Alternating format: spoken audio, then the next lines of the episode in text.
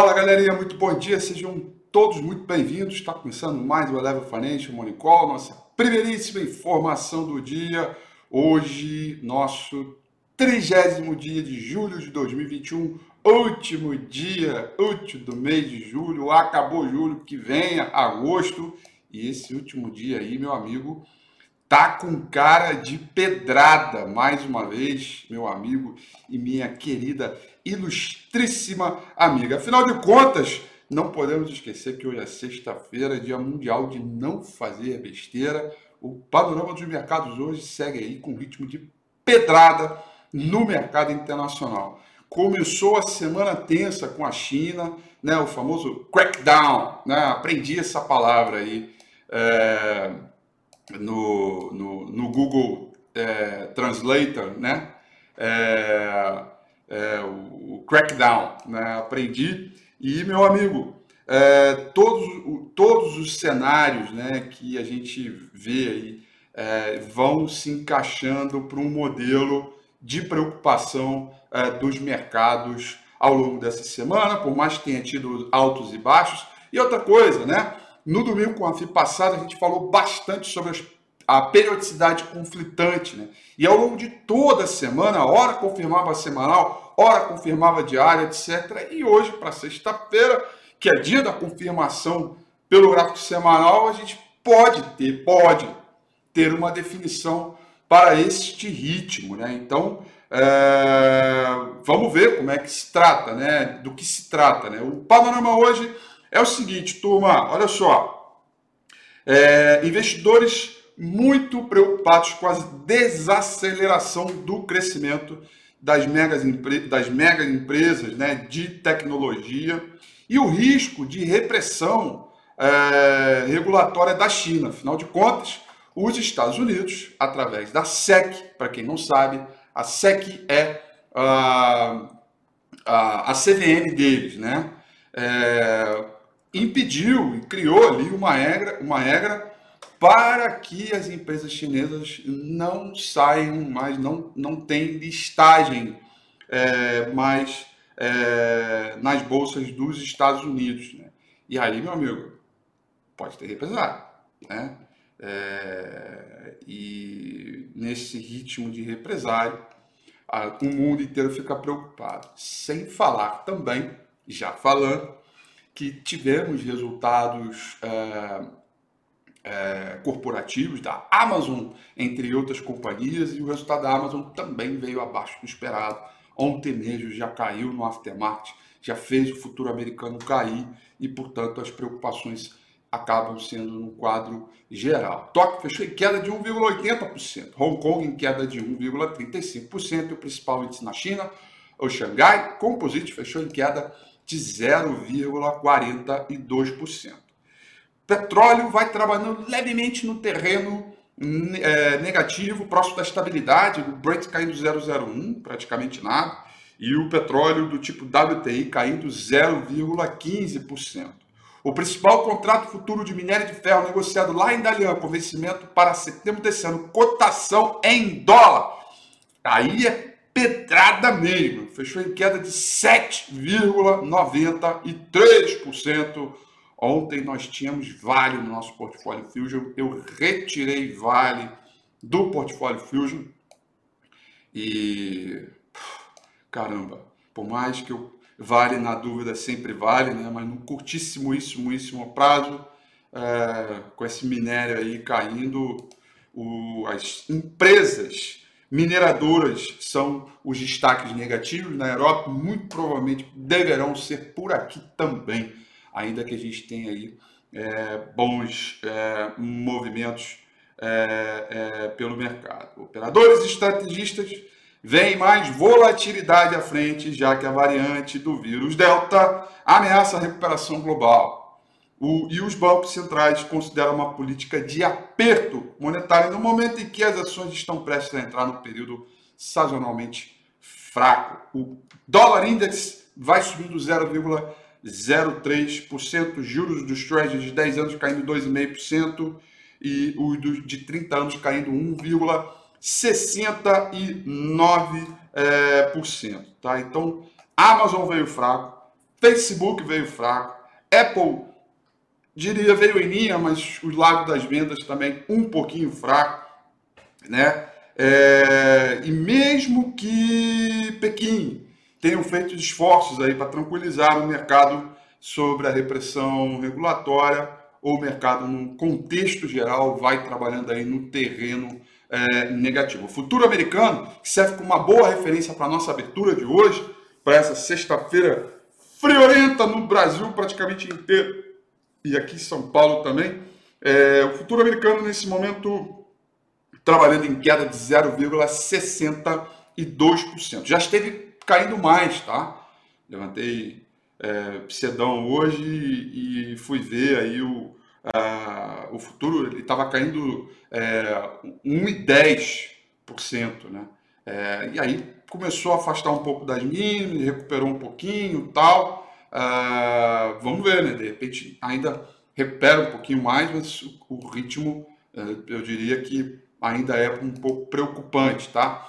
Uh, Londres vai caindo 0,86%, Paris caindo 0,11%, Frankfurt na Alemanha caindo 0,77%. Portanto, uh, o quadro geral para esse último dia do mês aí, lembrando, né, por ser o último dia do mês, a gente tem é, formação da Petax hoje, então movimento bacana também para a gente acompanhar é, o dólar, que incrivelmente é, eu vi o, o dólar caindo é, ontem. Eu, eu já esperava que o dólar pudesse subir ontem mesmo, né? Mas não, é, acabou recuperando um pouquinho de terreno e tal, ficou ali, pá, beleza, caiu e hoje vai sofrer é, suporte aí, sem sombra é, de dúvida, tá? Ainda sobre volatilidade, tá? O índice VIX nesse momento subindo 7,40%, tá? Que é uma altinha também bem razoável aí é, para o momento. Portanto, a gente vai abrir com um ritmo de preocupação, tá? e muito provavelmente empresas ligadas a commodities, no mercado internacional, empresas, é, é, principalmente mineradoras, devem pesar um pouco mais. É o que pesou na China, é o que está pesando na Europa nesse momento e muito provavelmente deve pesar por aqui também, em função não só dos resultados corporativos, mas também desse ritmo de tensão aí Estados Unidos, China e por aí é, é e por aí vai, tá bom? Uh, sobre a agenda de hoje, turma, Olha só, é, a gente tem, como ontem foram os dados do PIB dos Estados Unidos, que vieram até um pouquinho abaixo do esperado, né? E aí vai o super like para o Jerome Powell, presidente do Banco Central americano, afinal de contas, né? Ele mesmo vem falando em compasso espera, calma, pera lá, não é hora de normalizar, não é hora do tapering nem nada. E tá aí, o PIB veio abaixo, o mercado nos seus indicadores vem colocando muito para cima as estimativas e, portanto, deu aquela frustrada. Hoje nós vamos ter taxa de desemprego do PNAD nacional aqui no Brasil, dado o PNAD. Vamos ver se vai sair no é, 9 horas em ponto, no horário. Ontem foram os dados de PIB, uh, consumo pessoal. Hoje, dados dos Estados Unidos, 9 e meia da manhã, de renda pessoal e gastos pessoais, além da relação dívida PIB dos Estados Unidos. Tá? Depois, 15 para as 11 da manhã, nós vamos ter o PMI de Chicago, tá? Dado importante aí. E às 11 horas é, da manhã, nós vamos ter o sentimento da Universidade de Michigan uh, dos Estados Unidos. Depois, só às 10 horas da noite, o mercado por aqui vai estar fechado, deve repercutir só na segunda-feira, e falaremos isso também no domingo. A FIA é o PMI de manufatura e não manufatura, o PMI oficial da China, mas esse dado só vai sair 10 horas da noite de hoje, tá? Galera, é o seguinte, ó, domingo que vem, 9 horas da noite, no meu canal do YouTube, não se esqueça, tá? Aproveita aí agora, agora, nesse exato momento, aproveita que você está morrendo de frio. Vem aqui, ó, aperta esse botãozinho vermelho aqui, ó, se inscreve no canal, tá? É, dá um tapa nesse sininho que vai aparecer aí para você não perder as notificações, porque domingo que vem tem domingo com a FI. E a gente vai definir aquela periodicidade conflitante, uma pauta tão importante no domingo passado e que balizou para muita gente. É, aliás, muito obrigado pelas mensagens ao longo dessa semana. Muita gente conseguiu aí se virar bem nos 30 é, é, ao longo é, dessa semana, em função do domingo com a FI passado. Muita gente mandando mensagem dizendo: puta, cara, esse domingo foi crucial porque eu fiz determinados ajustes tal fico muito feliz, tá? Fico muito feliz, muito obrigado mesmo. Então, vamos que vamos. Domingo que vem tem mais, tem análise de commodity, petróleo, mercado internacional, pautas importantes e, claro, o que vem aí como destaque para o mês de agosto, sobretudo o que devemos tratar em relação a resultados corporativos aqui no Brasil e nos Estados Unidos. Está vindo conforme esperado, abaixo, acima, o que devemos fazer aí de apostas e de análise, tudo isso no domingo que vem não perca, tá imperdível, tá bom? Domingo que vem, 9 horas, a gente se encontra.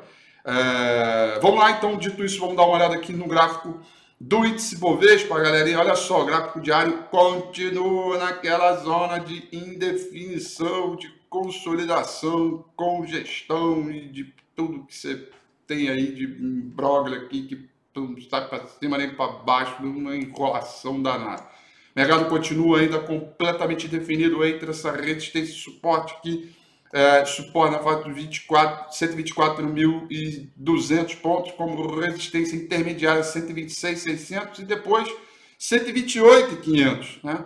Eu não, de propósito, não, falei isso ontem, né? não apaguei essa linha de tendência de alta aqui, que ela foi perdida e ela, portanto, servia como suporte, agora pode estar servindo né, como resistência. Então eu não apaguei ela justamente por conta da possibilidade de um zigue-zague descendente. Atenção aí, galerinha, um zigue-zague descendente vai abrir caminho para buscar uma série de suportes intermediários. Né? Anota aí 122,700, depois nós vamos ter 121 mil e finalmente o objetivo de curto prazo, ainda num zigue-zague descendente por um cenário de correção, digamos assim, mais é, é, de forma mais intensa, né? É, vamos ter aqui os 117.600, que é onde passa a média móvel 200 períodos. Muita atenção que a gente tem que olhar para o saldo de volume também, que segue consolidado, até com uma leve acumulação, mas temos que entender que as bandas de Bollinger estão estreitas, tá? Então o mercado pode realmente sair para qualquer um dos dois lados, né? E o gráfico semanal, a gente ainda tem aqui a possibilidade de formação de fundo, com saldo de volume bem positivo, tá? E o gráfico diário, temos a possibilidade de um zigue-zague descendente. É, meu amigo, periodicidade conflitante é algo difícil para análise técnica, confunde os indicadores, confunde é, os triggers, né? É, eu que adoro trabalhar aqui com algoritmos, sistemas automat, automat, automatizados, scanners, etc., é, é, vira um momento uh, muito uh, ímpar né, do mercado e, e eh, vocês devem ter percebido que, por exemplo, as operações swing trade deram uma secada. Né? A gente iniciou várias operações em termos de risco retorno, tivemos lucro em algumas, tivemos stop loss em outras né, do swing trade, é, e eu não consegui soltar mais recomendações, porque tá, tá dando venda e compra ao mesmo tempo no mesmo papel. Olha que interessante, né? E no final das contas pode dar stop loss nas duas operações. Você pode dar venda, se estopar, pode dar compra, pode ser estopado. No mesmo papel. É, eu trabalho com modelagem aqui, né? Nada é ao vento. Né? E, bom, mas os, os long shots estão indo bem, né? Para a turma do ARG, os long shots estão é, indo bem, batendo o alvo intermediário, né? É, batendo as coisas, então a gente tem aí é, algo interessante para acompanhar. Vamos ver se essa sexta-feira define para um desses lados. Aí. Também, se não definir, a gente cai para semana que vem também. Mas é, um pregão hoje salgadinho aí. Vamos ficar atento, porque não está nada muito claro aí para o, o, nosso mercado. Tá bom? São essas, portanto, as informações para o nosso Monicol de hoje. Vocês aí uma excelente sexta-feira, bons negócios, tudo de bom. E no uh, domingo, 9 horas da noite, a gente se vê. Um grande abraço. Tchau.